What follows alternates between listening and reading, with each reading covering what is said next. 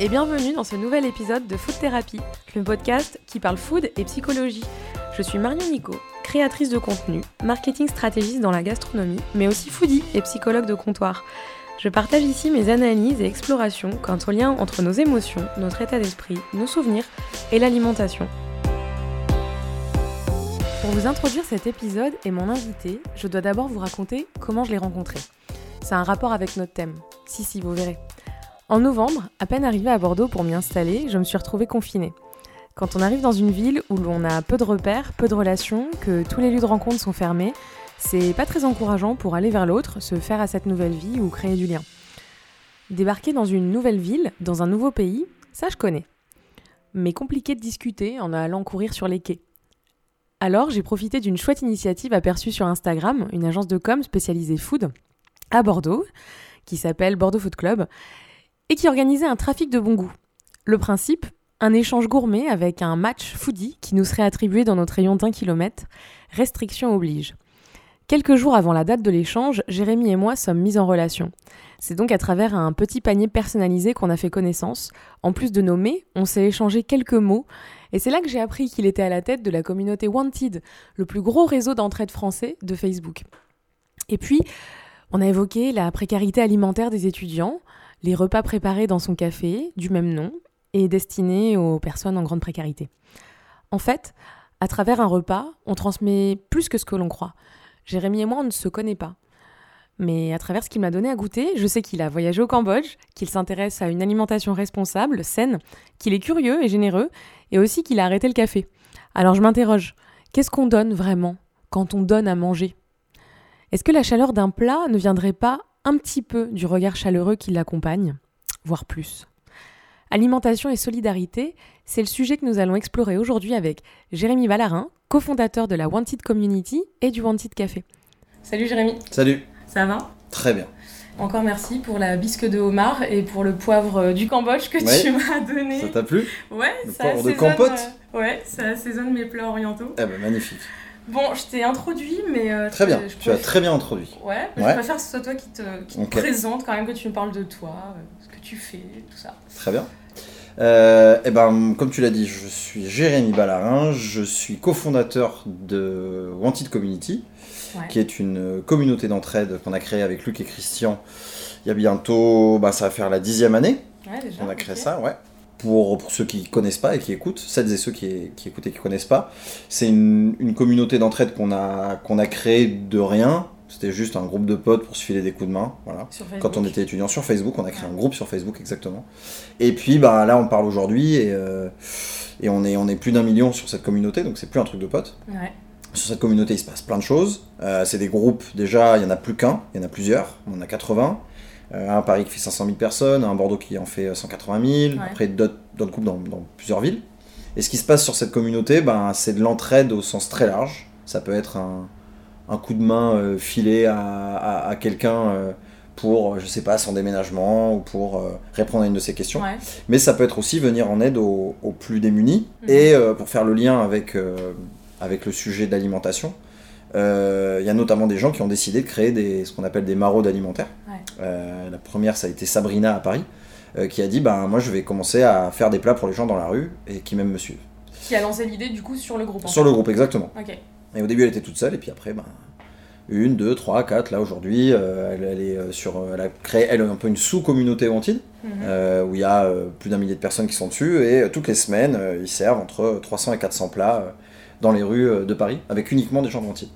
Donc ça, c'est le lien un peu avec, avec l'alimentation. voilà. Et bah, nous, euh, ce projet-là qui est Wanted, on a créé cette communauté, mais on a voulu passer un cap et créer hum, des lieux. Ouais. euh, physiques ensuite Euh, parce que bon, je, je vais pas faire l'histoire de Wanted, c'est pas le sujet d'aujourd'hui, mais on a eu une vraie question parce que ce projet nous, nous, nous- nous plaisait à fond. Nous, on avait, on avait nos métiers avec Christian et Luc. hein. Ouais. Christian est avocat, Luc tenait un café à Paris, moi je, je faisais du conseil en com. Puis à un moment, on s'est dit, mais ce projet-là, en fait, il est, il est incroyable. Il y a des histoires de dingue qui sont en train de se passer. Mm. On, on peut en faire quelque chose. Et puis une communauté croissante, euh, voilà. Ouais. On, on a compris qu'on avait une des communautés les, les plus, avec le plus grand nombre de personnes dans le monde sur Facebook. Et du coup, on a voulu passer ce cap et se dire, allez, on crée des, on crée des lieux physiques. Euh, donc là, aujourd'hui, on enregistre ce podcast euh, Dans dans, le café notre premier lieu, le Monty Ouais. de Café euh, à Bordeaux, Mm. qui est un café-restaurant solidaire, c'est-à-dire que c'est un café-restaurant, on va dire, entre guillemets, classique. C'est une société, c'est pas du tout un café associatif, Mm. euh, dans lequel on a des salariés, on fait des services, on est ouvert le midi, on est ouvert le soir.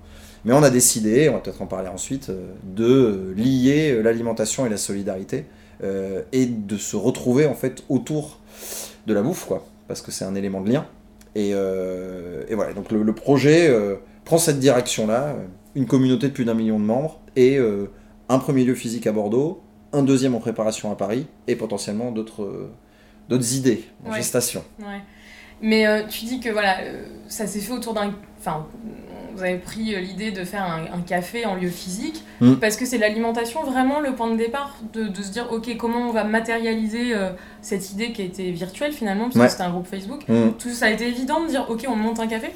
Bah, en fait, euh, on, on- on a compris que les membres de notre communauté ne s'aidaient pas uniquement sur le groupe, donc d'une manière virtuelle, entre guillemets, en se répondant, à des questions, ou voilà, mais se voyaient. Que tout de suite il y avait une rencontre en fait. Enfin en tout En cas, qu'il y en avait. l'objectif ouais. Et on a vu qu'il commençait à avoir des apéros au Antilles, donc des gens se retrouvaient dans des, dans des cafés, dans des bars. Et donc on s'est dit, mais c'est ça en fait, nous ce qu'on crée, l'entraide, j'ai envie de dire même l'entraide n'est qu'un prétexte au lien et à la rencontre. Ouais. Et que pour plein de raisons, euh, la rencontre et le lien, malgré le fait qu'on soit dans une ère ultra connectée, était de plus en plus compliqué. Le taux de solitude a doublé depuis les années 80. Euh, Il y a de plus en plus de personnes qui sont en manque de, de rencontres. Et puis alors encore plus là, euh, En ce moment. en ouais. ce moment où la question du lien et de la rencontre, c'est un putain de sujet. Ouais.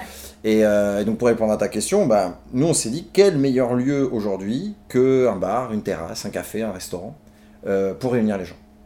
Et du coup, ça a été l'idée du lieu. Et donc du coup ensuite, ça a été l'idée de qu'est-ce qu'on sert, quelle est l'expérience autour de ça. Et la question de l'alimentation, elle est centrale parce que aujourd'hui, il y a beaucoup, beaucoup, beaucoup d'initiatives sur l'aide alimentaire. C'est un vrai sujet. Comment les gens peuvent manger à leur faim. Même si aujourd'hui, alors, ça, ça se fait pas trop de dire ça, je pense, mais mourir de faim dans la rue en France aujourd'hui, ça paraît un peu compliqué. Je pense qu'il y a toujours des solutions. Mm. Euh, je dis pas que c'est facile, mais il y a des solutions. Et quand je parle de solutions, il y a aussi le fait qu'il y ait des gens qui mangent dans une poubelle, ce qui est inacceptable. Ouais.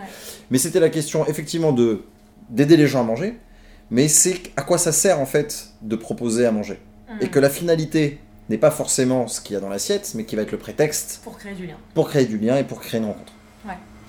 Euh, du coup, aujourd'hui, comment tu l'as décrit cette communauté? Parce qu'avant, je pense que on te demandait la définition, tu disais bah voilà, euh, c'est une communauté euh, d'entraide sur Facebook. Et maintenant, c'est quoi? C'est une communauté tout simplement?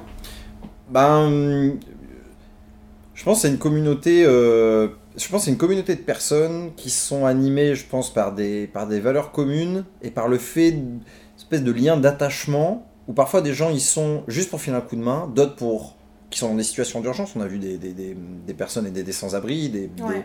des personnes sortir de la rue grâce au groupe. Ouais. On a vu des gens euh, euh, trouver la force de ne pas, par exemple, euh, faire un geste très grave pour Irréparable. eux-mêmes, Mm. irréparable pour eux-mêmes, euh, des gens qui cherchaient un coup de main pour un déménagement, des gens qui cherchaient juste une oreille, des gens qui- donc cette entraide au final, elle peut être vue sous plein de prismes en fait. Mais le dénominateur commun, c'est ce ce fait de se dire on est ensemble et euh, on est liés. Mm. Et euh, je pense que c'est quelque chose euh, quand on a du, une vraie vie sociale, on est des vrais privilégiés. Mm. Et je pense qu'on se le dit pas assez. Ouais. Euh, Il y a une, une étude de la Fondation de France qui est assez édifiante, qui date de 2018, qui te dit que tu as 10% des Français qui ont entre 3 et 4 conversations par an. Ouais. Ce qui est juste, euh, pour peut-être des gens qui nous écoutent là, qui est... Enfin Ouais. voilà, moi quand j'ai appris ça, euh, c'est un truc de dingue. Euh, potentiellement, nous on l'a dépassé en une journée, ce truc-là, mais il y a des gens, c'est sur une année. Bref, encore une fois, nous, notre idée, c'est pas de créer une communauté ou de faire des lieux pour les personnes qui sont en situation d'isolement, c'est pour mixer tout le monde. Mm. Et on s'est rendu compte que euh, sur cette communauté, pour reprendre le fil de ta question, euh, il n'y avait, c'était pas une communauté qui, est fait, qui était faite pour les gens isolés. C'était une communauté qui est faite pour euh, ça, réunir tout le monde. ça fait le pont en fait. C'est réunir tout le monde. Ouais. Et dans nos lieux, c'est pareil. C'est-à-dire que nous, on fait pas un café so- associatif pour servir la soupe populaire. Mm. Ok, il y en a, très bien, pas de problème, on critique pas ça. Nous, c'est pas, euh, c'est pas les restos du cœur. Il en faut. Aujourd'hui, on est dans une situation où il faut. Mais nous, ce qu'on veut créer, et ce qu'on a créé à Bordeaux depuis deux ans et demi, on a ouvert en, en- en milieu 2018, Mhm. c'est de créer un endroit pour tout le monde. C'est de créer un endroit où il peut y avoir toi qui viens manger avec une amie ou un ami le midi, euh, où tu peux avoir euh, un sans-abri qui se retrouve à notre table, tu peux avoir quelqu'un d'isolé qui ne voit personne de la journée, tu peux avoir euh, des étudiants. Voilà, et nous, ce qui nous intéresse, c'est de créer un lieu où les gens sont vraiment mixés, où il y a une inclusion pas juste de façade, mais où tout le monde peut se retrouver dans un même lieu. Et ça, aujourd'hui, c'est compliqué. Soit tu es dans un lieu qui est dit commercial, si tu n'as pas de pouvoir d'achat, si tu sens un peu mauvais, si tu es un SDF, tu ne peux pas rentrer. Ouais. Ou alors, tu es dans des lieux dits sociaux, d'action sociale, Mm. où si tu es dans cette catégorie-là, tu peux y aller. Mais par contre, il n'y a pas de lieu véritablement De qui fait pont. Ouais. Oui, et puis de rencontres. euh, parfois, enfin, ils vont pas forcément se parler. Mm. Mais rien que pour une personne qui est complètement isolée, une personne à la rue, une personne qui ne parle avec personne, de se retrouver dans un lieu comme ça, Mhm. ça change tout en fait pour elle. Ça change tout. On a des témoignages hein, qui sont assez, qui montrent vraiment que euh, le plat, l'assiette, parce que j'en ai pas encore parlé, c'est-à-dire comment ces gens-là peuvent, euh, peuvent manger chez nous. Je pense qu'on en parlera ensuite parce qu'on a créé, on va dire, des dispositifs qui permettent à tout le monde de se retrouver à notre table et de manger quelque chose. Mhm. C'est bien plus que euh, c'est bien plus qu'un plat. Ouais. Euh, à quel moment la dimension solidaire, du coup, elle a vraiment pris forme, euh, elle est devenue concrète avec justement la préparation des repas solidaires? Là, je sais qu'en ce moment, je sais pas du coup si normalement ça se fait, mais là, Mhm. deux fois par semaine, tu m'as dit, il y a des préparations de 50 repas, deux fois par semaine, qui sont préparés bénévolement et ensuite qui sont, j'imagine, distribués par des maraudes. À quel moment c'est intervenu, ça, Mhm. dans le Wanted Café? C'est depuis le départ, vous êtes dit, ok, on va intégrer ça, du coup, dans le business model, entre guillemets, ou euh, c'est venu avec le temps et ça a pris de l'ampleur avec euh, la situation du Covid Alors dès le début, dès qu'on a créé, on s'est dit que ce lieu dit inclusif, on c'était c'était directement euh, acquis qu'on voulait faire ça. Donc on a mis en place au début quand on a ouvert, on a mis en place trois dispositifs qui permettaient de créer ça. Le premier, c'est qu'on verse 2% de notre chiffre d'affaires mensuel à une association différente tous les mois qui œuvre dans l'entraide et la solidarité. Donc du coup, des associations de maraude, des associations qui s'occupent des personnes isolées, du coup qui passent le mot, et ces gens-là peuvent venir. Mhm. Ils peuvent venir, mais alors comment ces gens-là euh, peuvent profiter de ce lieu et de, de ces plats? Donc là, c'est les deuxième et, et troisième dispositifs, c'est euh, les plats et les cafés suspendus. Donc ça, pour ceux qui ne connaissent pas, ça vient d'Italie, c'est né à Naples, Mm. euh, dans des quartiers populaires, euh, avec le café. C'est-à-dire que tu viens dans un café, Tu dis j'offre un café. et tu payes prochaine- 1 euro de plus que ta note, Ouais. et donc ça suspend un café. C'est un café qui est disponible pour une personne qui ne peut pas se le payer. Mhm. Donc euh, ça, ça a été créé pour justement créer de la vraie mixité, pour que des gens qui, soient, qui sont isolés ou qui n'osent pas parfois passer le, le- le- le pas d'un café, ou alors qui n'ont pas du tout les moyens, peuvent faire ça. Et ça marche Enfin, c'est vraiment. euh, Ah, complètement. Bah, on fait la même chose avec les plats. Ça, pour le coup, c'est assez nouveau. Ouais. Euh, C'est-à-dire que chez nous, tu règles ta note, 5 euros de plus que la note, ça permet de suspendre un plat. 5 euros, c'est le coût, c'est le coût nous, euh, qui, qui nous revient pour un plat. Ouais. Donc du coup, ça revient à zéro. Ça marche. par an, on donne euh, 6000 plats et cafés suspendus. C'est énorme. Voilà. Donc on est même obligé de mettre euh, des, des- de ces, ces 5 plats par service, parce Ouais. qu'il faut qu'économiquement ça tienne. hein. Je rappelle qu'on est une société, euh, qu'on n'est pas du tout une, une association. Ouais. Donc ça, c'est- ça c'est ce dispositif. Et, euh, et le troisième, qui se rapproche un peu, c'est notre carte de fidélité, c'est-à-dire que nous, on décide de récompenser la fidélité de nos clients par la solidarité. Donc le dixième repas chez nous, il n'est pas pour toi, mais il est pour une personne dans le besoin. Donc il vient alimenter suspendu. Donc ça, c'était nos trois dispositifs de base qui permettaient de dire, ben, n'importe qui peut venir prendre un café et manger dans ce lieu. Mhm. Et quand on dit n'importe qui, c'est vraiment n'importe qui. Euh, donc ça, ça a commencé à fonctionner assez tôt. Et pour revenir à ce que tu disais sur ce qu'on, nous, ce qu'on appelle les repas solidaires, c'est qu'il y a à peu près, c'était quand il y a un an et demi, euh, on, a, on, a, on a beaucoup de clients, nous, ici au café, qui sont des personnes qui vivent en squat ou euh, des personnes qui sont dans des lieux de vie plus ou moins légaux. Nous, ça, c'est pas notre problème, mais en tout cas, qui viennent, euh, c'est des lieux pour le coup qui sont très autogérés, très bien gérés, et, et en général, euh, les personnes sont, doivent euh, quitter le lieu la journée pour justement trouver un emploi ou pour Ouais. pas zoner ou squatter sur les lieux. Donc, du coup, on a pas mal de personnes qui viennent au café euh, pour pouvoir profiter du wifi, pour pouvoir manger, pour pouvoir boire un café, Se ce qu'ils peuvent pas faire, se réchauffer, Mhm. passer du temps, euh, pas juste dans des lieux monde, qui même, sont faits exactement, et, et pas se retrouver que entre personnes stigmatisées ou entre personnes isolées, Mhm. pour faire un vrai brassage. Donc ça, ça fonctionne. Et On a connu, la, il y a un an et demi, les premières expulsions de squats de ces lieux. Encore une fois, nous, on ne, on ne- on ne- on ne parle pas du bien fondé de ces décisions, ça ne nous regarde pas. Par contre, on a eu plein plein de nos clients qui étaient à la rue et pour qui c'était vraiment très très compliqué. Ouais. Et du coup, on a décidé, ben, un dimanche soir, où normalement on est fermé, euh, de faire appel à des gens de la communauté, euh, aussi bien des volontaires que des chefs, et de cuisiner le dimanche soir et d'accueillir euh, ben, qui veut. Euh, donc ce soir-là, c'était en, août, 2000, euh, c'était en août 2019. Ouais.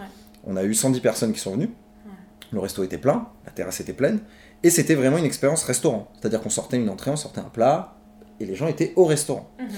On a continué à faire ça tous les mois, avec des dons, euh, aussi bien des dons de membres de la communauté ou de nos fournisseurs, voilà. Ça, du coup, c'est un peu le principe euh, du réfectorio euh, à Paris. Exactement. Ouais. C'est un peu la même, la même idée, euh, sachant que nous, euh, euh, tout le monde peut venir. Mm. C'est-à-dire que nous, par moment, sur, nos, sur, nos, sur nos tablés solidaires, ben, euh, il y a des gens, euh, ils boivent une bière en terrasse. Oui, on reste sur l'idée du brassage. Exactement, et ça c'est Ouais. super important. Le. Réfectorio, c'est un projet magnifique euh, oui, mais qui c'est est connu. uniquement pour les, les démunis. Hein. Voilà, exactement. Et nous, ce qu'on veut vraiment dans notre lieu, c'est que les gens soient liés. Mm. Et du coup, on a continué à faire ça tous les mois, après toutes les semaines. Euh, là, on était à peu près à 50-60 personnes par service et on avait des réactions assez dingues, c'est-à-dire que c'est des personnes qui ne vont jamais au restaurant. Ou c'est des personnes en fait qui vivaient l'expérience du restaurant. C'est Ouais. pas tu prends ton plat et tu t'en vas. C'est tu te poses. C'est même les gens commençaient en fait à, à, hum, ils voulaient faire la vaisselle eux-mêmes, ils voulaient débarrasser eux-mêmes. On leur disait non, vous êtes au restaurant. Mm. Et ça, en fait, oui, il y a ce qu'il y a dans l'assiette parce qu'on voulait servir des bonnes choses et des belles choses et c'est ce qu'on fait. Mais pas que ça, quoi. Ils se rendaient compte qu'ils étaient dans un moment qu'ils ne vivaient plus. Parce qu'il y a des personnes, c'est, euh, ils sont isolés, soit ils sont chez eux, soit ils sont à la rue, et terminé, fin de l'histoire. Et là, ils étaient dans un vrai lieu de sociabilisation. Ouais. Et pendant le Covid, euh, pendant le confinement, premier confinement pris de court comme beaucoup de gens, on n'a rien fait. Et le deuxième confinement, donc là depuis ben, bientôt 4 mois, Ouais. on fait 5 fois par semaine, euh, 50, euh, 50 plats. Donc on fait un plat, un dessert. Sur le même système, on demande à des membres de la communauté de, de venir, et à des chefs, des chefs de restaurants bordelais, euh, bah, qui sont au chômage, au chômage partiel. Euh, et donc, Qui du coup, qui viennent. Ah mais qui sont bouillants, enfin je veux dire, on a des chefs différents quasiment euh, tous les soirs. Ouais, qui ont besoin aussi de Ah, et- et qui ont envie. eux, et qui ont envie. Et, Ouais. et plein de gens aussi, pour eux, c'est un moment où on cuisine, donc, et, et- on a limite trop de demandes, quoi. Mm. On a plein de personnes qui veulent venir, et ensuite ces plats-là, on les met en barquette, des associations, bah, qui sont souvent les associations à qui on a donné les 2% de notre dispositif, qui viennent chercher ces plats, qui vont les distribuer dans la rue, donc on se retrouve avec, bah, c'est un peu la même chose, on fait de l'emporter, mais Ouais. pour les gens qui sont, à la- qui sont dans la rue. euh, voilà. Donc c'est des maraudes qui distribuent après ou Exactement, ouais. Bah, en fait, on s'est demandé si on le faisait nous-mêmes, mais en fait, il y a des, plein d'assos qui le font déjà, et qui ont déjà un circuit de maraude, euh, bah, il y en a une par jour quasiment. Donc on s'est dit, bah, en fait, euh, ils, ils- ils font juste un crochet par le café, ils prennent nos plats, ils les distribuent. Comment tu. C'était quoi l'alimentation pour toi avant? Enfin, est-ce qu'il y a un avant, un après? Ça va être la question. Et euh, si, si c'est le cas, Mm. euh, c'était quoi l'alimentation pour toi avant? C'est-à-dire euh, vraiment les repas, qu'est-ce que ça représentait? Mhm. Et est-ce que ça a changé? Et aujourd'hui, qu'est-ce que c'est pour toi? Alors, moi, je, je suis... Mes parents ont toujours été des amoureux de la cuisine. Mhm. Ils ont toujours beaucoup cuisiné, très varié. Ils m'ont tout fait goûter. Euh, voilà, j'étais quelqu'un de très privilégié là-dessus, parce que j'avais des parents qui cuisinaient, qui m'éveillaient à la cuisine. Mhm. Euh, moi, je j'ai jamais mangé un menu enfant dans un restaurant. Ouais. Euh, voilà, donc j'étais toujours habitué à ça. Euh, à de la bonne cuisine, à de l'alimentation variée. Jusqu'à, allez, tout- toute ma vingtaine, j'ai toujours aimé bien manger. Je me faisais, je cuisinais, mais pas non plus plus que ça. Euh, donc je mangeais tout quoi, on va dire. J'allais aussi bien parfois manger euh, raffiné, parfois manger très fast-food, voilà. Mais euh, et l'alimentation était vachement axée sur le goût, la gourmandise. J'ai toujours, je mange beaucoup. Ça se voit pas trop, mais là on m'entend juste, mais je suis plutôt, je suis plutôt au fin. Mais mais c'était quelque chose que, que, que j'étais vraiment gourmand quoi, Ouais. vraiment vraiment. Et c'est intéressant parce que par, par- par rapport à ta question, c'est que on a ouvert le café. Donc notre chef aujourd'hui s'appelle Kika. Euh, c'est une chef qui a servi dans des, dans des super restaurants bordelais, et pas que bordelais. Et elle est venue avec une proposition, euh, euh, parce qu'on n'a pas dans notre restaurant, on n'a pas d'extraction. Donc on Mhm. fait pas de friture, on fait pas de vraiment de grillade. Donc on a une cuisine qui est, qui est très saine. Elle cuisine très bien et très sainement. Ça, moi, ça m'a vachement fait bouger déjà Par sur la, exemple la manière de manger. Qu'est-ce que- qu'est-ce qu'elle fait? C'est quoi son plat, son plat euh, Elle, franchement, elle fait plein de choses. Elle, elle est chef le midi et elle fait euh, deux entrées de plats dans des- de dessert qui changent toutes les semaines. Donc on a des on a des, on a, ça change tout le temps. Mm. Elle fait un mac and cheese qui est super bon. Euh, elle peut faire euh, pff, un granola qui a tombé. Euh, elle peut faire, enfin, elle fait de tout. Elle fait de tout, de tout. Elle fait des, des- elle, elle travaille beaucoup les légumes. Elle fait vachement de légumes cuits. Bref. Et ça a amené cette, euh, ça a amené ce truc-là. Moi, je sais que j'ai vachement changé mon alimentation petit à petit. Mhm. Euh, moi aussi, même personnellement, j'ai 36 ans aujourd'hui, ça, ça a bougé moi ces derniers temps aussi sur la, la façon de m'alimenter. Je mange quasiment, enfin je mange très peu de viande maintenant, Mm. alors que j'étais un viandard, voilà. Et pour une conscience, mais aussi par envie, quoi. Et, euh, et c'est intéressant parce que on s'est posé la question aussi, nous, de l'alimentation pour, euh, entre guillemets, les personnes euh, qui sont isolées, où on entendait parfois, de toute façon, du moment qu'ils mangent, tant mieux, quoi. Bah non, ouais. Et non, en fait, parce que... Ouais, ça, ça fait partie aussi de la précarité alimentaire. Mais complètement. que les personnes qui n'ont pas euh, les moyens de s'alimenter correctement, c'est correctement, c'est-à-dire pas seulement en quantité ou le, le volume de repas par jour, mais c'est aussi euh, euh, d'un point de vue nutritionnel, en fait, ils Complètement. vont pas avoir les bons apports. Quoi. C'est ça, et on, a remarqué que euh, on avait plein de gens qui, qui, qui mangeaient. Donc, pour être bien clair, les gens Mm. qui viennent manger des plats suspendus chez nous ou les plats qu'on fait euh, pour les maraudes, c'est les mêmes plats qu'on sert chez nous. Mhm. Il n'y a pas un menu pour les personnes isolées, ça n'existe pas ça. Ouais. Et du coup, on a remarqué aussi que l'attention qui, avait, qui était faite au plat, euh, le côté équilibré, mais c'était quelque chose qui était complètement retenu par ces personnes-là. C'est-à-dire qu'elles se sentaient en fait euh, considérées par ce qu'il y a dans l'assiette. Mm. C'est-à-dire que le, le- le geste même de préparer un plat, Mm. c'est de voir comment tu considères l'autre. Et que le fait d'avoir... euh, c'est bien, hein, du moment qu'il mange et qu'il crève pas de faim, très bien. Sauf que quand on te sert euh, une plâtrée, euh, nous, avant d'ouvrir le café, on est allé regarder de dispositifs. On a fait, euh, on a, on a été bénévole dans des centres sociaux pour servir à manger. Et on voyait ce qu'on servait. Mm. Et, et- et- et- et on n'a pas de leçon à donner. Hein. C'est c'est heureusement, grâce à ça, les gens peuvent manger et vivre. Ouais, mais il faut aller au-delà du bol Ah de riz. ouais, euh, c'est- compliqué quoi. Ouais. C'est compliqué. Et du coup, ça, ça, ça implique des choses aussi. Le fait de manger juste pour s'alimenter, mais pas voilà. Et ça, c'est des, vraiment des retours qu'on a. euh, de dire. euh, C'est un peu comme si on maintenait en vie, en fait, euh, sous respirateur la personne, Il y a un mais, peu de ça. mais on va pas lui apporter Il y les a un peu de soins. euh, Complètement. Voilà. Il y aura Alors- pas le petit mot de l'infirmière le, le matin. Exactement. Ouais. Et quelque chose qui revient, Mm. parce que là, au- aujourd'hui, on fait cette interview, on a eu un retour d'une euh, d'une personne euh, qui est voisine euh, du café, où on est au Capucin à, à- à- à Bordeaux, qui est un quartier plutôt populaire, hein, c'est un quartier euh, prioritaire de la ville. Euh, une personne qui est notre voisine, qui est dans une situation très très compliquée depuis longtemps, on va dire plutôt financière, et du coup qui vient chez nous pour des plats suspendus, ou même à qui on, on- on- on apporte même des plats, des plats qu'on fait le, le- le soir pour nos tablés solidaires. Et ce qu'elle nous disait, c'est que il y avait ce plat, c'est-à-dire qu'elle pouvait manger, mais que c'était bon. Elle nous parlait de comment, les, comment elle sentait, comment les légumes étaient cuits, Mm. euh, du soin qui était apporté à tout ça. Donc elle disait pas juste, Mais c'est bon, j'ai à manger. Non, c'est-à-dire Ouais. que ça, ça lui apportait quelque chose. Le fait qu'on lui amène ce plat et qu'il y a un sourire, même à travers le masque, ça lui changeait sa journée. Ouais. Et, et- et tout ce truc-là, voilà, on a vraiment compris que c'était, il y avait, il y avait, c'était pas juste le fait de manger. Et pareil sur nos barquettes, euh, on écrit toujours un mot, euh, Mm. fait avec amour, fait pour toi, parce qu'on on a envie d'amener ça. Et donc, il y a ce qu'il y a dans l'assiette, enfin, il y a l'aliment, mais il y a tout ce qu'il y a autour. Et, euh, et c'est tout, j'ai envie de dire quasiment ce cérémonial ou toute l'attention qu'on met à ça qui amène. euh. C'est pas juste euh, on met du fuel dans la machine, quoi. Ouais, ouais, C'est pas juste ça. Et, et- et on se rend compte que, euh, en fait, on fait presque pas de l'aide alimentaire, on fait. En fait.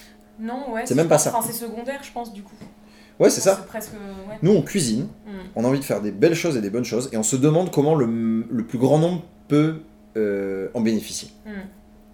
Et, et- et- et- et- et sur ce point-là, en fait, ce qu'on fait, plein de restaurants pourraient le faire.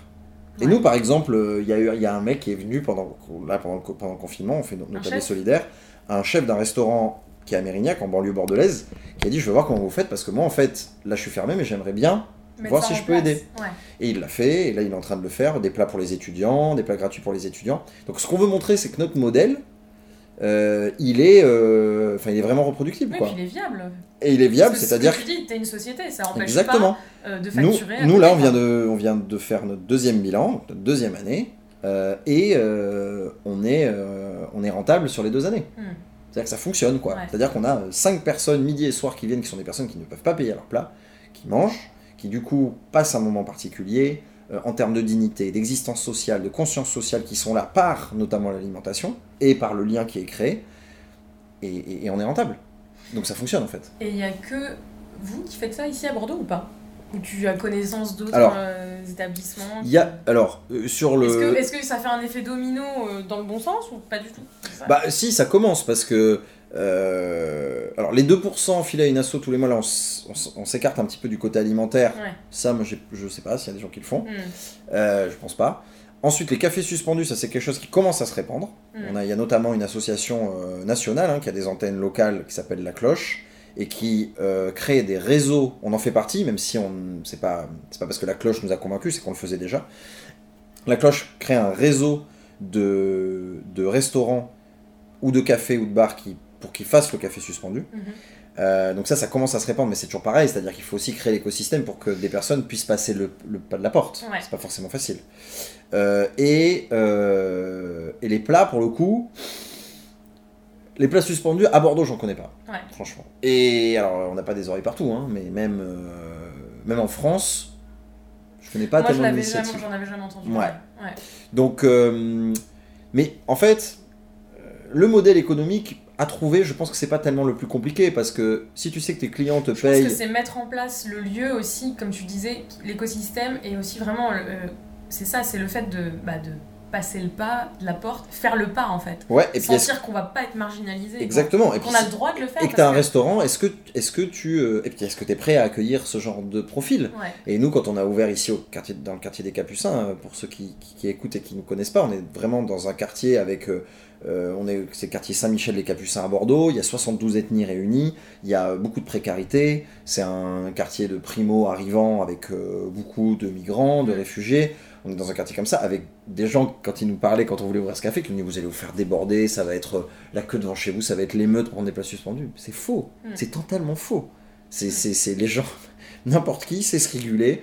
Euh, les personnes ne peuvent pas prendre plus d'un plat par semaine parce que sinon on donne toujours au même. Il n'y a jamais eu un problème, les gens veulent bien partager alors que c'est des gens qui vivent à la rue. Potentiellement tu pourrais te dire mais ça va être la foire d'empoigne. Et non, et non, parce qu'ils sont considérés mm. par nous comme n'importe qui. Mm. Et donc du coup, il y a un grand respect là-dessus. Donc je pense que le modèle économique il est viable, mais c'est est-ce qu'en ayant un restaurant, est-ce que je suis prêt à accueillir ce genre de personnes? Mais je pense que c'est aussi toute une toute une mentalité, une vision sur ces gens-là, où il faut se dire, mais en fait, euh, si tout le monde est traité pareil, pas tout le monde réagit pareil. Mm. Moi, je peux dire que limite les clients les plus compliqués qu'on ait eu, c'est pas sur les suspendus. Ouais, ça peut être voilà. Euh, Qu'est-ce que ça représente maintenant pour toi, euh, tout ce projet, le fait euh, d'avoir mis en place finalement une entreprise solidaire euh, et est-ce que tu as associé des émotions? Bon, on, en a, on a parlé un petit peu là dans ce que tu disais, que tu as, revu toi ton, ta, ta manière de manger, Clairement. mais pas uniquement, c'est-à-dire que tu es passé au-dessus de ok, c'est pas uniquement euh, de la gourmandise, mm. etc. C'est pas uniquement euh, de la nourriture responsable. Il y a tout plein d'émotions finalement autour d'un repas. Mm-hmm. Mais euh, qu'est-ce que qu'est-ce que ça a changé en toi personnellement? Bah, tu vois, tu parlais d'entreprise solidaire. Moi, déjà, il y a un truc qui a changé dans notre projet et dans moi la vision que j'ai dans ce que je fais, c'est que on a l'impression que soit t'es une entreprise qui fait du business, et donc du coup qui pense individuel, soit une ONG ou une association qui fait de la solidarité. Et je pense que du moment qu'il y aura ce schisme, du moment qu'il y aura cette, cette dichotomie-là hyper marquée, ça fonctionne pas en fait. Parce que euh, tu continues à faire des trucs pour du business, euh, là on est dans une énorme caricature, hein, mais soit tu mm. continues à faire des trucs pour du business et tu penses pas au collectif, soit tu fais des choses pour les gens isolés et ils restent entre eux. Mm. Et donc du coup en fait tu ne fais que stigmatiser une situation qui existe déjà. Et je pense qu'aujourd'hui, dire qu'une entreprise doit être solide, enfin, une entreprise solidaire, ça doit être un pléonasme en fait. Voilà. C'est-à-dire qu'aujourd'hui, du moment que tu, tu, entreprends quelque chose, nous en tout cas, on, est mettre au service de l'autre, quoi. Hmm. De penser collectif, quoi. Parce qu'on nous a toujours vendu ce, ce, ce, espèce de putain de schéma euh, qui n'est qui qui pas vrai, qui ne fonctionne pas, comme quoi on est individualiste par nature et qu'il faut faire un effort pour être collectif. Hmm. C'est l'exact inverse. Il y a plein d'études qui le montrent, je vais pas me lancer là-dedans, mais voilà. Et du coup, euh, euh, nous, ce que, enfin, en tout cas, je dis nous parce qu'on est trois cofondateurs aussi avec Luc et Christian, mais ça a changé beaucoup de choses chez nous sur la manière qu'on a de faire des partenariats, d'entreprendre, de penser les idées et de penser nos lieux. Et c'est pour ça qu'aujourd'hui, on a envie d'aller vers des lieux qui sont euh, plus ambitieux, des lieux qui sont peut-être un peu comme des, peu comme des villages ou des tiers-lieux, même si j'aime pas trop ce terme-là, euh, pour penser les projets complètement autrement en fait. Et d'avoir une inclusion pas juste. Euh, on dit qu'on est une société euh, qui, qui, qui, qui prône l'inclusion parce qu'on a juste pris un contrat aidé ou parce que euh, une fois par mois euh, on fait un truc bénévole quoi.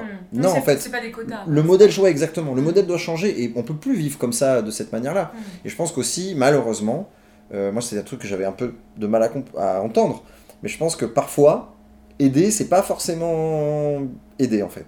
C'est-à-dire que le fait vraiment de, de, de maintenir des gens sous perfusion ou sous Ouais. assistance, eh ben, c'est pas forcément les aider. Il faut parfois. Mais de créer ces modèles-là qui permettent de lier tout le monde, putain, mais c'est, c'est, c'est... je pense que c'est un vrai, vrai défi, quoi. Mm. Voilà. Donc, pour répondre à ta question, moi, j'ai, on, a, on, a, on a forcément vachement changé. Enfin, Luc, il était patron de café dans un café totalement classique à Paris où il disait à des gens qui ne pouvaient pas se payer, euh, pas, pas payer un café, bah désolé, faut partir. Hmm. Christian était avocat fiscaliste chez EY à la Défense. Ouais. Bon, là, euh, Bon, on va rentrer tout est là. cliché, mais oui. Mais oui, bah Mais oui. oui, mais- Et moi, je faisais du conseil en communication à Bordeaux, on n'avait pas cette conscience-là. Ouais. Et là, c'est vrai qu'on commence à. euh, par exemple, je donne un exemple. Sur le lieu, euh, il va y avoir un Anti de Café 2 à Paris. Bientôt, euh, là, en 2021, on, on est sur un lieu en ce moment, en train de réfléchir sur un lieu. On a des pistes, bon, c'est compliqué en ce moment, mais. Hmm. Et on a potentiellement un lieu qui permettrait d'agréger plusieurs, euh, plusieurs restaurants ou plusieurs professionnels. Mm. C'est-à-dire qu'il y aurait un Anti de Café, mais il y aurait aussi d'autres euh, structures et d'autres acteurs. Et nous, quand on en parle, on se dit on aimerait mixer aussi bien évidemment des gens qui ont les mêmes convictions que nous, mais même pourquoi pas des boîtes qui les ont pas du tout. Ouais.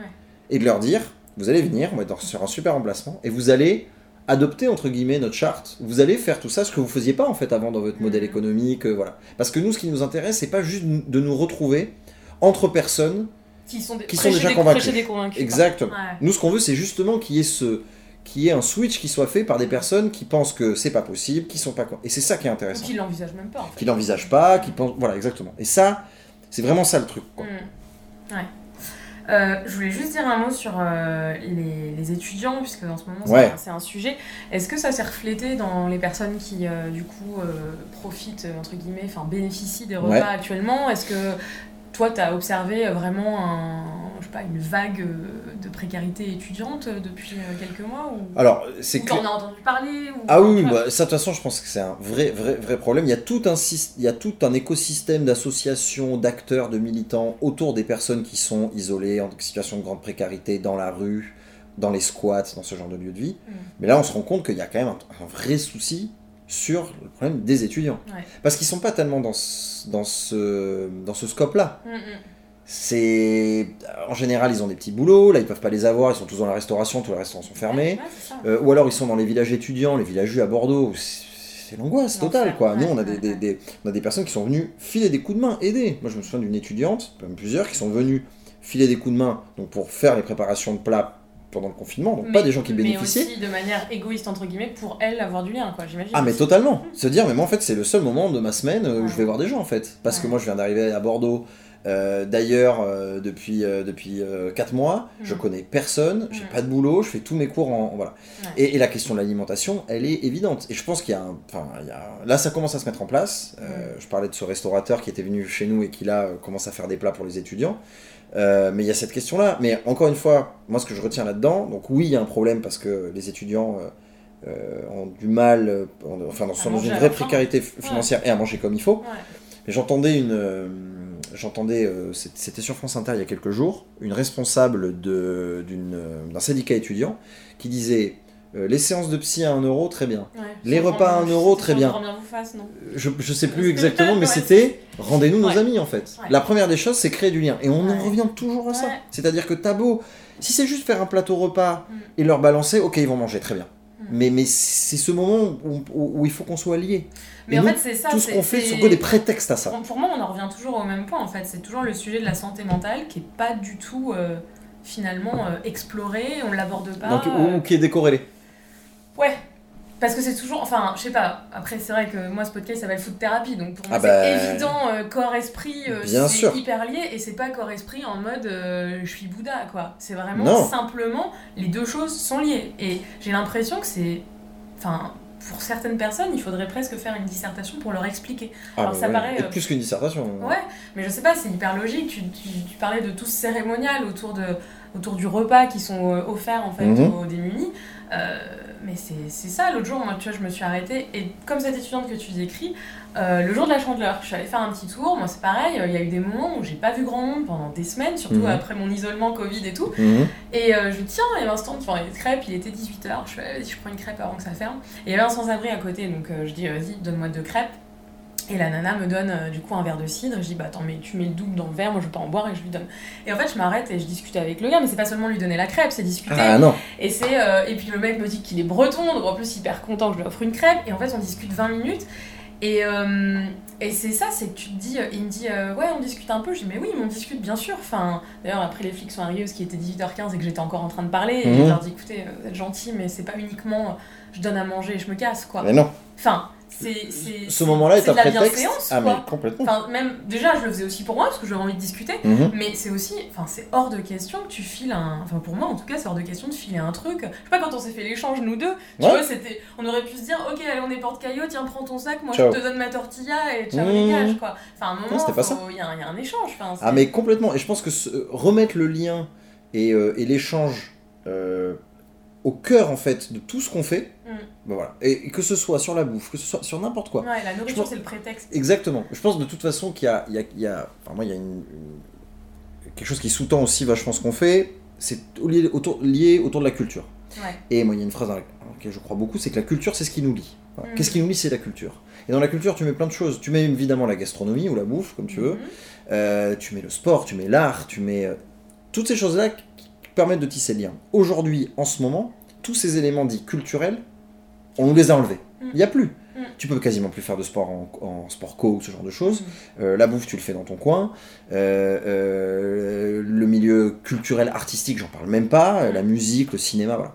Et donc, tous ces, tous ces billets-là, en fait, ne sont plus là. Et on voit que quand ils sont plus là, tous les moments de rencontre, de lien, d'échange, Mm. ben, c'est un désastre, quoi. Ouais. Et du coup, nous, on a, voilà, on a voulu, et on veut, parce que là, je dis on a voulu pour le confinement, mais ça va être la, ça va être la suite. Et c'était l'idée qu'on avait quand on a créé ces lieux-là, et ces cafés-restaurants. C'était de trouver un élément de la culture qui permet de lier, et qui permet qu'on se retrouve entre personnes complètement différentes. Ouais. Voilà. Moi, c'est ce qui m'inquiète un peu, enfin qui m'inquiète. Il y a beaucoup, de- on voit beaucoup de choses en ce moment, euh, voilà, des personnes qui mettent en place des initiatives. Mais ce que je me dis, c'est euh, cette crise, euh, même le jour où on est déconfiné entre guillemets, où le couvre-feu s'arrête et qu'un semblant de vie revient. Hmm.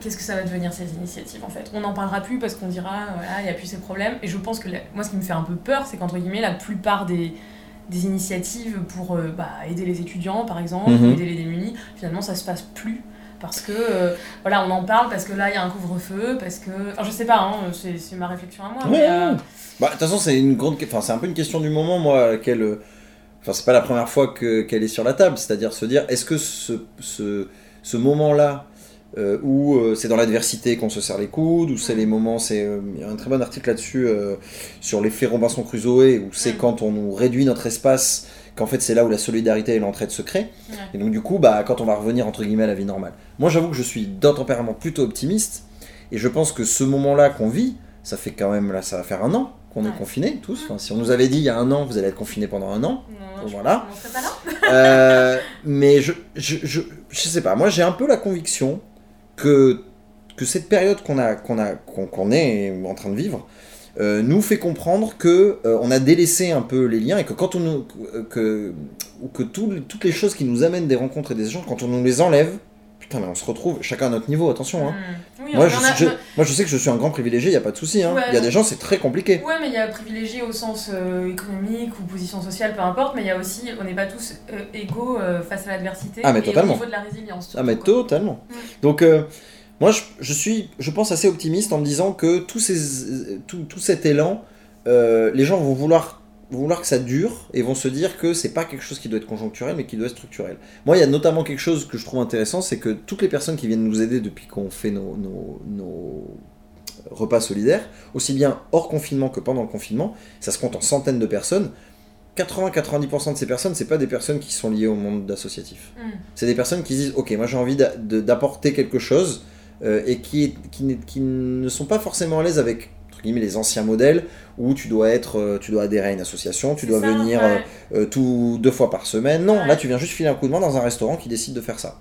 Donc, euh, à voir ce qui va se passer, je suis pas devin, mais moi j'ai un pressentiment que que toute cette période-là, qui dure depuis un an et c'est pas terminé, a réveillé quelque chose chez nous sur le sens du collectif. Justement, si tu devais donner un, des petits tips, parce que c'est vrai que je pense qu'il y a beaucoup de gens qui ressentent un peu cette barrière de oh là là, je vais devoir m'engager dans un truc. ça fait un peu toujours peur de toute façon. Ah, mais totalement. Euh, quel qu'il soit. Euh, si, si quelqu'un tu vois, veut aider, mais c'est pas trop comment faire. Par exemple, c'est con, hein, mais moi l'autre jour, euh, tu vois, je dis ah ouais, j'ai payé une crêpe à un sans-abri plein de copains qui m'ont dit ah ouais mais moi j'ose pas tu vois. Mhm. et euh, c'est vrai que c'est pas forcément évident parce que on a, on a peur du regard de l'autre en fait. On se dit est-ce qu'il va pas penser que j'ai pitié? Est-ce que machin? Enfin voilà. Comment on peut déconstruire ça? Et surtout qu'est-ce qu'on peut faire à la limite? Quel, serait le premier petit geste pour aider? Alors que ce soit d'un point de vue alimentaire ou simplement je sais pas quelle initiative on peut faire à notre échelle ou euh, moi je pense qu'un un déclic déjà c'est euh, c'est un peu ce que tu as fait en fait. C'est que tu as trouvé le prétexte de cette crêpe et pour discuter. Et je pense que quelque chose, en fait, je, je, vais dire un truc très con. Moi, depuis que je suis dans ce projet, et depuis du coup que je côtoie des personnes extrêmement différentes, dans ce mm. projet, j'ai été amené à rencontrer la numéro 2 de Facebook comme Michel Sans-Abri en face du café. Donc là, je pense qu'en termes d'écart, on peut pas faire plus.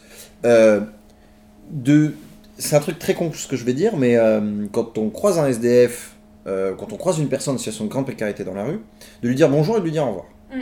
Ou en tout cas, moi, quand quelqu'un me demande une pièce, je dis bonjour monsieur, désolé, j'ai pas une pièce, bonne journée, à bientôt. Mm. On se rend même pas compte de ça en fait. Mais ça, c'est des personnes, c'est des personnes qui euh, prennent soit, soit qui ne sont pas regardées, qui ne sont pas écoutées, à qui on dit juste non. Et mettez-vous dans la, dans la peau de quelqu'un qui toute la journée, soit on ne le regarde pas, soit on ne lui parle pas. On déshumanise complètement. Voilà. Et donc l'existence sociale s'étiole complètement jusqu'à ce perdre. Et, et, ces gens, c'est ça qui les rend dingues. Et c'est limite ça dont ils souffrent le plus. Et je pense qu'une première étape, c'est de se dire que ces gens-là, c'est des gens à qui on peut juste saluer. Hmm. Saluer, voilà. Et ensuite, il y a après, qu'est-ce qu'on peut leur amener? Et c'est limite en discutant, parfois, moi j'ai des personnes, je leur dis, bah, en fait, t'as besoin de quoi T'as besoin, besoin, de quoi? Et hmm. ils me disent, j'ai besoin de rien en fait. Moi, je me suis rendu compte, ça c'est un déclic un peu que j'ai eu quand j'ai commencé à faire les premières maraudes, ou quand on a fait de la distribution en personne dans la rue, des personnes qui disaient, non, ce soir c'est bon. Hmm. Toi tu dis, mais attends, je te donne un plat gratuit, tu vis dans la rue, mais au moins le plat. Souvent, les personnes qui ont plus d'humilité aussi. Oui, mais mm. ouais, mais c'est même pas. Ou alors, ou alors le plat, en fait, tu le gardes et tu le manges demain. Mm. Dis non, c'est bon, je vais manger ce soir, merci. À bientôt. Mm.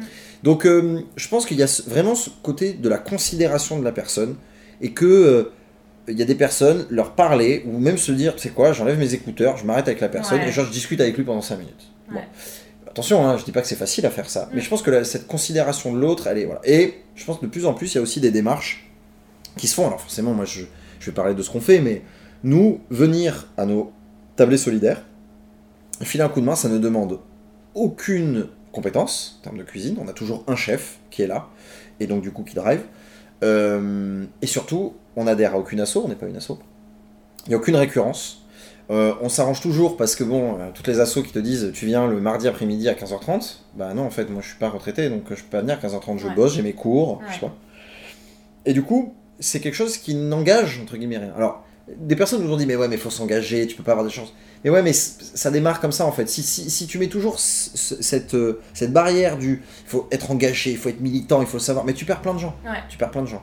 Et je pense qu'il faut un peu un, un, marchepied, comme il nous l'a fallu à nous pour monter ce projet, et de se dire, mais je le teste une fois. Mm, mm. Je le fais une fois, et si ça se trouve, je le referai pas pendant deux mois. Nous, il y a des gens, ils sont venus, on les a pas revus pendant deux mois. Mm. Voilà. Et puis voilà, je pense que ça, se joue aussi avec, euh, mais ça pour le coup c'est pas du côté des gens qui veulent aider, mais plus de certaines structures où de, on est vachement culpabilisé de pas penser aux autres. T'es culpabilisé de pas aider un sans-abri, t'es culpabilisé de quand on te, que tu vois les, les campagnes euh, euh, de, de, de, la Fondation Abbé Pierre ou de voilà te dire regardez ces gens qui dans la rue vous faites rien. Ça c'est un peu comme les gens qui disent ben, tu manges trop de viande, tu pollues avec ton scoot ou avec ta voiture. Et la culpabilisation en termes de, pédagogie n'a jamais fonctionné. jamais. C'est pas parce qu'on t'a culpabilisé de, de, de, de, mal faire quelque chose que t'as décidé de changer. Donc ça, je pense, ça tient aussi à tout un écosystème de fait de rendre accessible plus ces trucs-là. Et, nous, on voit que sur Montide, euh, les gens qui ont, entre guillemets, adhéré à ça, c'est des gens tellement différents. Tu vas avoir des entreprises, tu vas avoir des, groupes militants d'extrême gauche euh, qui ont compris ce qu'on faisait. Voilà. Donc, euh, pour répondre à ta question, je pense qu'il faut pas s'escaper et il faut arriver à, à juste considérer l'autre et avoir juste des mots dans un premier temps. T'aideras plus si tu peux, mm. mais juste des mots. Mais euh, ouais, pour la petite anecdote, tu vois, on habite pas très loin. Je fais mes courses des fois au Carrefour. Mhm. et euh, t'as souvent des sans-abri euh, qui sont à ce niveau-là. Et c'est vrai que l'autre jour, t'en as un qui me demande un petit truc à bouffer. Mhm. Et je lui demande, t'as besoin de quoi? Et il me dit, un truc pour mon chien. Et mhm. tu vois, c'est ça, c'est ça, c'est faut demander quoi. Bah ouais, tu demandes et puis, puis parfois même. que- quelqu'un dans cette situation, je, je, je suis pas à leur place et je suis pas à leur voix, mais de ce que nous, on- de ce qu'on a pu voir, c'est Mm. que ils vont être plus vexés ou blessés de ne pas être considérés, qu'on ne leur réponde pas, plutôt que tu en puisses pas leur donner quelque chose. C'est pas un dû. Ouais. Moi, franchement, euh, des personnes, c'est pas un dû. Non, Nous, les gens qui passent, pas toi que tu donnes à chaque fois que tu vas faire Non. tes courses tous les jours. Non. Et je pense que les gens en plus comprennent. Mais tu, Bien sûr. Tu dis, bah je peux pas, demain, Ouais. on verra quoi. exactement. Euh, justement, tu disais que tu étais hyper optimiste, etc. Euh, Est-ce que tu as une anecdote à partager de choses qui se sont passées sur, sur Wanted Community? Bon, j'imagine qu'il y en a 10 milliards. Ouais, il y en a plein. Mais alors, peut-être un truc en rapport avec la food? Euh, ouais, en rapport avec la food, euh, qu'est-ce que je pourrais. Bah. pff, Nous, commande un plat, il y a une destinée qui a été changée. Euh, ça, pour le coup, ça lie les cafés et la communauté. Ouais. C'était 2-3 mois après qu'on ait ouvert le, le café à Bordeaux. On a une personne, une jeune fille qui arrive au café et qui nous dit J'ai rencontré trois mecs dans la rue qui a un rendez-vous pas loin, là, je crois, pour leur, pour leur demande d'asile. C'est fermé, ils savent pas quoi faire, ils savent pas où dormir ce soir. Donc euh, on dit bah venez, viens, viens, euh, amène-les déjà. Nous, euh, en fait, on a une, entre guillemets une porte d'entrée dans notre lieu. c'est les plats suspendus, ils peuvent venir. Au moins, on leur sert quelque chose. Donc ces trois migrants guinéens qui avaient bah, traversé cette partie de l'Afrique, étaient sur un bateau, passé par l'Italie, Hmm, L'enfer, quoi. l'enfer, euh, et qui sont arrivés, qui ont eu un plat. Donc déjà, ils se sont étonnés, ils se sont dit, mais qu'est-ce que c'est? C'est une association machin. Dit, Non, non, t'es dans un café-restaurant, mais on a, un- un- on a des gens qui ont payé avant et tu peux manger. Enfin, tu peux. Là, c'est devenu des, des amis, donc on les tutoie, mais à l'époque, on les vous voyait, parce qu'on tutoie pas, voilà. Et euh, ils ont mangé, et ils ont dit, ok, très bien. Le soir, ils ont dû dormir dehors, il n'y avait pas de solution. Nous, après, on a pu trouver, avec nos connexions, une, une place dans un lieu de vie. Euh, on a fait un appel sur la communauté, sur le groupe de Bordeaux, et il y a un étudiant pour trouver des matelas, parce qu'ils avaient une place, mais ils n'avaient pas de matelas pour dormir. L'étudiant qui a dit, ben, moi j'ai un matelas de place, je le donne. On allait le chercher avec notre voiture, on l'a déposé. Euh, de ça, ils sont revenus au café, parce qu'ils savaient qu'ils pouvaient manger ici. Ils ont rencontré euh, une association qui s'appelle Oval Citoyen, qui est pas très loin ici à Bordeaux, qui fait de, de l'insertion pour les personnes isolées, euh, notamment réfugiées, migrantes, par le sport, par le rugby. Maintenant, ils le font par le foot, ils le font par le. Là encore, on parlait de la culture qui lie le sport, notamment. Ouais, ouais, c'est vrai. Et ces gens-là, ben, par ça, ils ont commencé à, à- à rencontrer du monde. Euh, cette association, elle a des liens avec euh, des employeurs, donc ils ont trouvé un boulot. Hmm. Et voilà, moi j'ai en tête ce mec-là qui s'appelle Mamadou, qui est un ami aujourd'hui, et qui est un mec qui a débarqué sans rien. Et ça a commencé par un- euh, passer le pas d'un café-restaurant, Ouais. de, de manger quelque chose, et après le reste a découlé. Ouais. Et quand j'ai. Enfin, bon, voilà, maintenant c'est un ami et tout, mais j'en parle en étant hyper ému parce que. euh, euh, c'est c'est- et, et c'est pas et pas moi qui Mm. l'ai sauvé c'est pas nous qui l'avons sauvé il s'est Mm. sauvé tout seul ce Mm. mec il a une force de caractère c'est même pas descriptible Ouais, mais c'est un coup de main, quoi. mais, mais voilà il y a eu un Non, mais en fait il y a eu un biais et, et- et ça tu vois que euh, moi je- on est on est hyper fier de ça parce qu'on voit que en partant du- du- d'une assiette partagée Ouais. d'un moment autour juste de la bouffe, Mm. putain, mais il y a tellement de choses qui peuvent s'enchaîner. Ouais. Et aujourd'hui, à Bordeaux, on est euh, la ville de France avec, euh, je crois, la- le, plus grand nombre de restos, en termes de densité, Mm. euh, au mètre carré, enfin voilà. Il y, y a tellement de choses à faire là-dessus. Et pas juste, il y a des invendus, on va faire la soupe, la soupe populaire dans la rue et on va nourrir tout le monde. Non, on peut accueillir ces gens. Les, les endroits dans lesquels on mange tous ensemble aujourd'hui en France sont des lieux dans lesquels on se retrouve, dans lesquels on crée du lien, dans lesquels on échange. Et c'est des lieux qui sont hyper propices, mais pour tout le monde. Et on peut trouver des modèles qui peuvent faire que des commerçants comme nous, des restaurants comme nous, comme il y a des, des centaines, peuvent faire ça. Et on, enfin des centaines, des milliers. Et pour le coup, ça commence un petit peu ça a dégouliner sur d'autres euh, d'autres business parce qu'on a aujourd'hui, on parle avec des, des chaînes de boulangerie par exemple qui disent mais nous, on préfère la baguette suspendue. Ouais, carrément. Euh, ouais. et que bah, du coup, bah, des gens ils pourraient venir prendre leur baguette et on leur dit bonjour, leur dire au revoir et vous allez bien et machin et voilà. Ouais. Donc tout ça pourrait dé- peut découler sur plein de business différents en fait. Hmm. Bon, ça, j'espère que ça va donner des idées euh, certaines personnes qui nous écoutent et qui ont un business ou une marque. euh. Et, si d'ailleurs des gens qui écoutent et se Mm. posent des questions, moi je, enfin vous trouverez peut-être mon contact, mais je suis prêt à vous dire un peu comment on fait ou ce genre Ouais, de choses parce qu'on pense que c'est une clé, mais Ouais. et que c'est pas si compliqué en fait. Ouais. Nous on n'est pas du milieu de la restauration. hein. On a monté ces trucs, on n'est pas du tout des restaurateurs à la base. Non, et puis il faut savoir que je crois que l'idée de Wanted à la base, euh, vous étiez bourré quoi.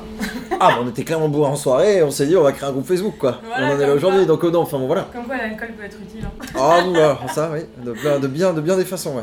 bon, je fais pas l'apologie de la drogue. Non, surtout Euh, pas. bref. Euh, ce podcast s'appelle Food Therapy. Ça t'évoque toi, euh, ça t'évoque quoi comme nom à toi? Bah, ce qui est intéressant, c'est que pour revenir sur ta question sur comment tu considères l'alimentation. comment- Mm. Ce qui est intéressant, c'est que j'ai eu une, une période de ma vie il y a quelques années où j'ai j'ai vu j'ai fait de la sophrologie Ouais. pour plein de raisons différentes, aussi bien sur euh, la relation que j'avais à l'époque, ma relation au travail, ma relation à moi. Donc j'ai fait de la sophrologie, j'ai beaucoup pensé, j'ai beaucoup travaillé sur mes envies, mes Mm. besoins, sur comment j'étais dans ma tête, comment j'étais, dont tu parles un petit peu, cette connexion entre l'esprit, entre le corps. Ouais. Et, euh, et en fait, il y a un moment où la brique alimentation est complètement venue, je l'avais complètement sortie de ma tête en fait. Mm. Et que dans le travail que j'ai fait, quand je parle, enfin quand j'entends thérapie, chacun fait sa thérapie d'une quelconque manière que ce soit. Euh, L'alimentation en fait a, a eu un rôle hyper clé quoi. Et je me suis rendu compte que le fait de manger différemment, le fait de faire attention à ce qu'on mangeait, à d'où ça venait, à la saisonnalité, à des trucs pour certaines personnes, surtout, surtout à mon avis des personnes qui t'écoutent, c'est des choses qui sont évidentes. Ouais. Bah, Mais pas pour tout le monde. Je t'ai convaincu, mais non, parce qu'il y en a qui ont une approche, euh, qui écoutent le podcast, qui ont une approche plus euh, l'alimentation, euh, oui, nutrition, mais il y en a qui écoutent pour ce type de- d'épisodes qui sont un petit peu plus. euh, Oui, oui, oui, j'imagine. Euh, psycho, donc euh, ouais. Mais, mais en tout cas, euh, ouais, je, je, je suis pas euh, devenu ayatollah vegan, machin, c'est pas du tout le truc, et je respecte ça, il a pas de problème. Mais c'est vrai que le fait de, de, de penser mon alimentation et d'imaginer cette alimentation comme un carburant qui allait régler plein de choses chez moi, que ce soit ma, façon ma façon d'être en forme, mon énergie, mon, mon- mon- le fait d'écouter aussi. Moi j'étais un ogre, je bouffais comme un chancre. Ouais. J'étais, moi, on m'appelait, enfin, je, je- il y a un plat qui n'était pas terminé, euh, on cherchait Jérémy Durgard pour lui filer parce qu'on savait que j'allais, que j'allais finir le truc. Mais aujourd'hui, Ouais, maintenant, T'étais pas dans l'alimentation de pleine conscience, quoi. non, Mm. c'est tac, je bouffe et machin, et je suis gourmand. hein. Et il y a eu un moment où je me suis dit, mais en fait, j'ai pas envie de ça. J'ai pas besoin de ça, quoi. Ouais. Et, et- voilà, donc c'est, pour ça que, pour revenir à ta question, ce côté euh, thérapie autour de la food, je pense que c'est quelque chose. Enfin, en tout cas, c'est une question qu'il faut se poser. Et euh, le fait d'être irréprochable en termes d'alimentation, je suis très loin d'être irréprochable en termes d'alimentation. Et je suis pas là pour l'être. Mm. Mais pour le conscientiser un peu et pour se dire, mais qu'est-ce que ça peut vraiment m'apporter et, et- et de se dire, mais en fait, c'est ce, que je, c'est ce que je donne à mon corps tous les jours. Mm, mm. Et pas qu'à mon corps, à mon esprit aussi. Quoi. Et, voilà, donc moi, cette connexion que j'ai fait entre corps et esprit, et à un moment, cette brique d'alimentation, elle, ça me manquait et ça a changé vraiment plein de choses chez moi.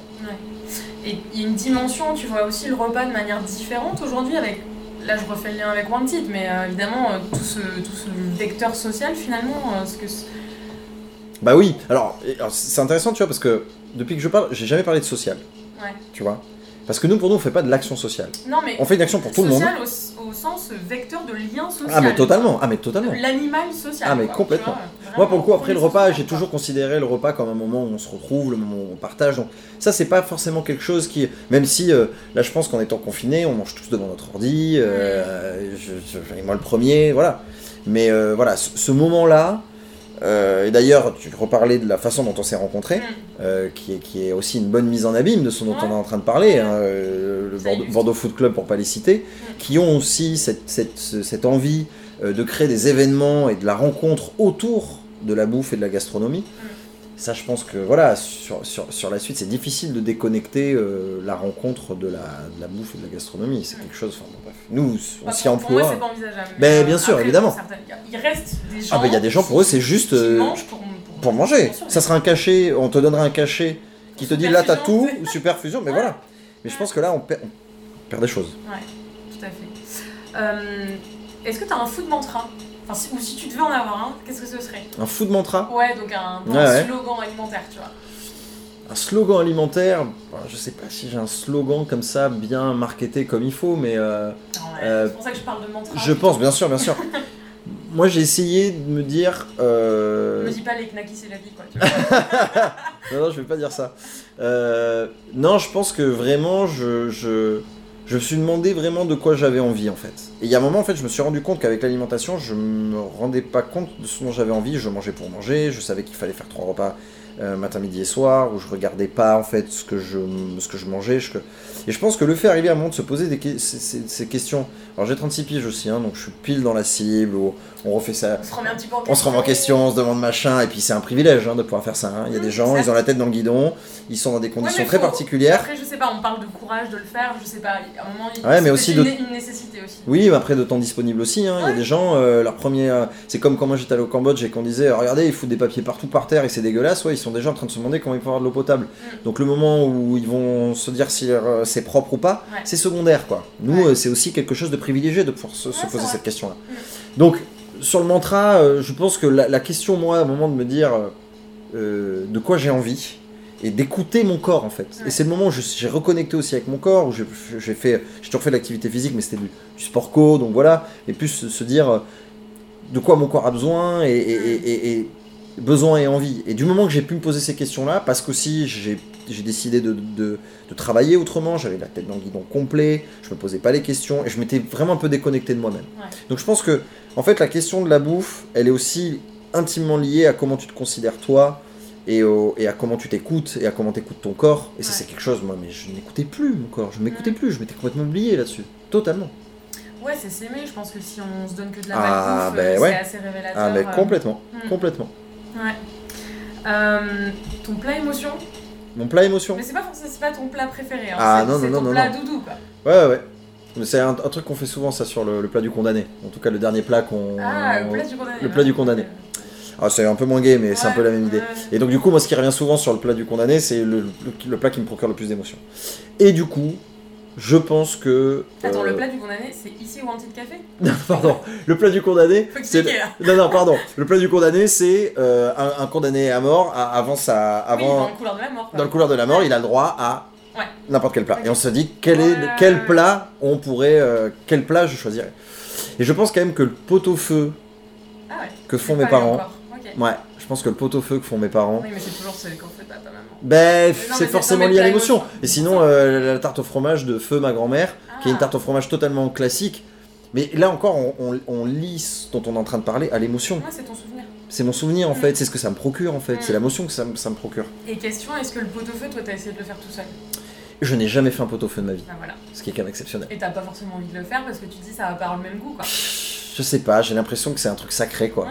Enfin que c'est un truc, ça leur appartient quoi. Mm. Et, je, et quand je vais chez eux, euh, des fois ils en font en hiver, Mm. et je trouve ça génial. Mais par contre, ce qui, est, ce qui, est, ce qui était super, avais- ça faisait longtemps que j'en avais pas mangé, je suis allé chez un, de mes meilleurs amis, je suis parrain de sa, de sa fille, Euh, c'était il y a quelques mois, et euh, sa femme, a, il se trouve que c'est elle qui cuisinait cette fois-ci, euh, a décidé de faire un pot-au-feu. Et ça m'a procuré un truc de dingue. Je pense que c'est une des premières fois que je mangeais un pot-au-feu De quelqu'un d'autre. de quelqu'un d'autre. Et qui était très bon qui était très bon. Mais non Sophie, si tu, en- si tu entends le podcast, ton, ton, ton, ton pot-au-feu était dément.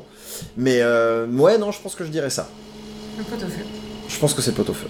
C'est réconfortant, c'est euh, c'est un plat que tu partages, c'est un plat. ouais. ouais. Et c'est un plat, c'est le plat du pauvre aussi. hein. Carrément. Mm. Ah, c'est bien, ça illustre bien, je trouve, euh, la philosophie entière en même temps. C'était même pas calculé. Euh, conseiller en communication. Et ben merci beaucoup Jérémy pour cette longue conversation. Merci à toi. euh, super intéressant et très enrichissant. J'espère que ça donne des idées en tout cas. Et par exemple, je me dis si quelqu'un nous écoute dans une ville où il n'y a pas le grand petit café, donc Oui. à peu près toutes les villes de France actuellement, Oui. euh, est-ce que euh, comment on pourrait faire? Enfin, je sais pas moi si quelqu'un dit ok, est-ce que je peux me rapprocher d'un d'un resto qui Ouais. proposé, pas forcément le même modèle, mais en tout cas que ce soit fait de manière, euh, tu vois, ponctuelle? Faut Bah, y aller au culot, faut. Ouais, bah, je- après, je pense que. Moi, je prends aussi l'exemple de Sabrina, qui est la membre parisienne, qui un jour a dit En Ouais. fait, moi, je vais cuisiner, je vais distribuer aux gens dans la rue. Qui vient quoi Voilà. Ouais. Bah, ça, nous, il y a des gens, pour le coup, dans d'autres villes où il n'y a pas de petit café, qui commencent à le faire. Il y en a à Montpellier, il y en a à Lyon, il y en a à Toulouse, qui commencent à dire en fait, moi je vais faire comme Sabrina, je vais proposer, au début on va être deux, on va être trois. Et le moment en fait de distribution du repas, c'est un moment où on va parler aux gens et rencontrer les gens Mm. autour de ce plat. C'est pas je file un plat, je me casse. Ouais. Donc, ça, déjà, des gens peuvent. C'est un pas hein, de décider de faire ça, d'aller dans la rue, de rencontrer les gens, c'est un vrai pas. Les gens sont peut-être pas prêts à faire ça. Mais en tout cas, je pense que c'est une, étape. Nous, le- notre but, c'est d'ouvrir des ventes de café où on peut, partout. Mm. Mais je pense qu'aussi, euh, le fait euh, d'aller voir euh, son, son, son, son petit bistrot de quartier ou son restaurateur préféré ou les gens nos habitudes et de dire bah t'as pensé à ce truc là? Là t'as Ouais. pensé à faire des cafés suspendus? T'as pensé à faire des plats suspendus? Ouais. il y a un café qui le fait ou on peut vous pouvez aller voir ça et, et proposer Mm. ça peut voilà je pense que ce mot là quand il va se passer quand on va voir que ça fonctionne Ouais, potentiellement ça peut changer un restaurateur, quoi, c'est ça. Ouais, complètement. parlait tout à l'heure. Ouais. complètement Ouais. Les groupes euh, Wanted, donc Oui. il y en a un à Paris qui est le plus gros. Il y a Oui. celui de Bordeaux. Oui. Et il y en a d'autres euh, après par ville ou pas? Absolument Ok. on a déjà, ça peut être une étape, ça aussi. Ah, Dire, complètement, ok, de- de demander dans la communauté, voilà, Rejoignez raison. les groupes Wanted. Moi, je l'ai Ouais. fait quand je suis arrivée à Bordeaux, parce que c'est vrai Ouais. que j'étais pas là. la- enfin, moi, j'étais partie pendant 13 ans à l'étranger, donc je savais Mhm. pas du tout que ça existait. Je débarquais. Et c'est vrai que il y a de l'entraide et il y a des Ah choses intéressantes. il y a de tout, attention, Il faut le dire aux gens. Il y a Faut le dire aux gens. Il y a de tout. Mais il y a aussi des trucs très drôles Ah, euh, ça. qui servent à rien mais qui te font Bien marrer sûr. dans ton ordinateur. Donc Bien euh, sûr. c'est sympa aussi. Mais euh, non, il y a des. tu vois, Il y a deux jours, j'ai vu quelqu'un qui a mis Ouais, il y a un an, j'ai rencontré euh, ma copine. Aujourd'hui, elle est enceinte, tout ça. Il y a des petites histoires. Bébé wanted, peu, ouais. Voilà, bébé wanted. Absolument. Petite larmichette, euh, Ouais. tu vois, des trucs. Mais oui, oui, non, mais se rapprocher d'un groupe. t'as raison, exactement. Dans, Commencez par dans votre barre de recherche Facebook, vous tapez Wanted Community votre ville et vous voyez s'il y a, si C'est- présent. Sachant qu'on est présent en France à peu près dans 40-50 villes. Donc il y a moyen que, voilà, avec des communautés parfois très fortes et très engagées, Mm. comme Paris, comme Bordeaux, maintenant un peu plus comme Toulouse, comme Lyon, comme Lille, mais après euh, d'autres. Et avec aussi euh, des personnes qui nous disent Moi je veux qu'il y ait un Wanted dans ma ville. Mm. Et voilà, créer. Donc c'est une première étape. Super. Et ben merci beaucoup, Jérémy. Avec plaisir, merci à toi. Merci à vous de nous avoir écoutés. À bientôt.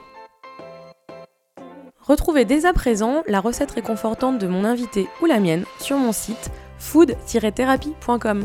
Et si vous avez aimé cet épisode, soutenez ce podcast en vous y abonnant et en laissant votre avis sur votre plateforme d'écoute. Faute d'étoiles Michelin, celles-ci me feront chaud au cœur. N'hésitez pas à partager ce podcast avec vos amis, comme vous partageriez vos bonnes adresses. Je vous retrouve très bientôt dans un prochain épisode de Food Thérapie. Des bessos